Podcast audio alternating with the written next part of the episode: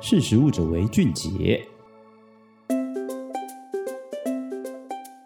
听众朋友，你好，我是实力媒体的采访编辑张雨萍。最近社群网络上面热议的炸鸡店被拍到疑似倒废食用油的事件哦，业者呢超派炸鸡提出了一些举证说，其实他们都有平常在合作这个废油回收业者去取油哦，但实际上被拍到这个倒入水沟的这一桶东西呢，是他的员工清洗油炸桶的一个清洁水。不过事情好像变得有点擦枪走火，越演越烈哦，已经牵涉到其他在管理上面的一些问题。但是根据这件事情呢，可以看到不少这个在整个事件的一个留言者的一个回应哦，可以理解到餐饮美食店或者是摊商们哦，留言者都有回应说，其实这些料理过后大量的废食用油呢，是需要另外收集的，而且要交给相关的回收油业者哦，来固定到现场来收取哦。卫福部在二零一六年十二月二十六号的时候就有宣告，餐馆业事业废弃物再利用管理办法，从二零一七年开始呢，有登记盈利的这个餐馆业，那每天所生产这个厨余还有废弃油的这些回收再利用的部分，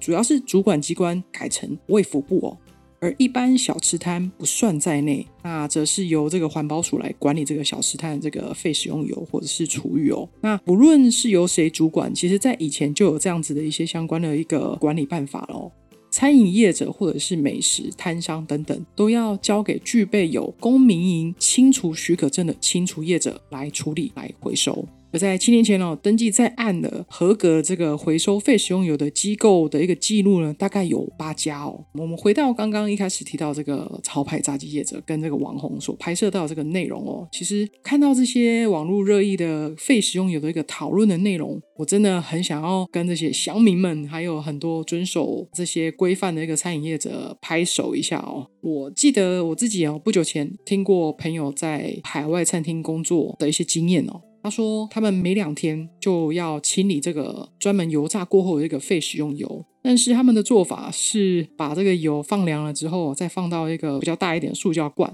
然后直接就是丢到垃圾桶哦。我不确定在台湾是不是也是这样的做法，但是如果我被看到，其实是会被检举的哦。那今年呢，五月的时候，在台南呢，总共有二十一个公有市场里面出现了一台很不一样的东西，它是废食用油的回收机。它的正式名称呢是 DGM 智能废食用油回收机台，在当时哦，刚推动两个多月，在台南市就回收了大概有八点五公吨的废食用油。它是以即时计量计价，然后再搭配第三方支付，那可以让就是这些市场的摊方，甚至附近的住户，或者是固定在这个回收废食用油的这个业者哦，把这个回收废食用油来做一个交换，可以换到比较高的回馈金哦，而且它会产生。每投入一次，它就会产生一个溯源的一个履历的追溯资讯，避免这些废食用油回收过去之后又再度回到食品生产链。那这样子比较可以确保食品的卫生安全，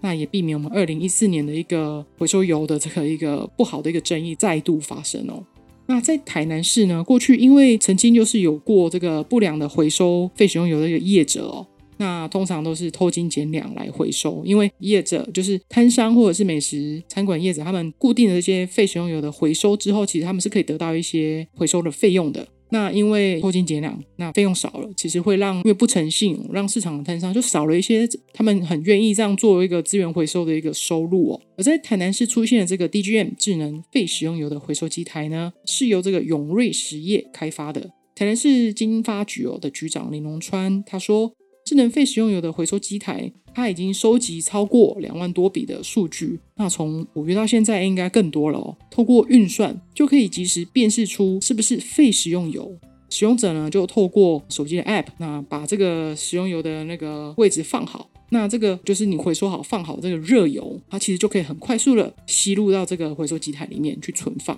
那这样一来，其实它可以避免一些烫伤、搬运过程的一些喷溅啊，或者是滑倒。等等，因为这些往往在收摊以后，或者是歇业休息哦，在做一些清理的时候，很容易造成这些职灾的公安事件。其实我们都看不到哦。那同时呢，这样的回收方式也大幅的改善传统回收的一个气味哦，而且立刻可以建立一个追溯的资讯，可以清楚知道油的来源。那借由这个智能预算，间接来减少整个回收运输的一个不同的点哦。那它的里程数就会可以去做一些规划，那就可以减少交通往返的这个碳排放哦。那据说是可以降低哦百分之八十一的回收过程中的一些成本哦，也借由这个上星期所产生的这个网络上的这个话题哦，也发现到哎，消费者啊其实眼睛是很雪亮的，会去关注这件事情。那不管是网红也好，所拍摄到的东西，那会产生一些话题，其实都是蛮好的一个监督跟把关。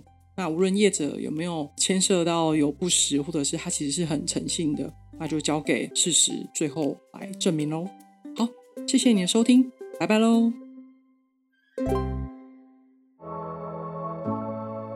识时务者为俊杰。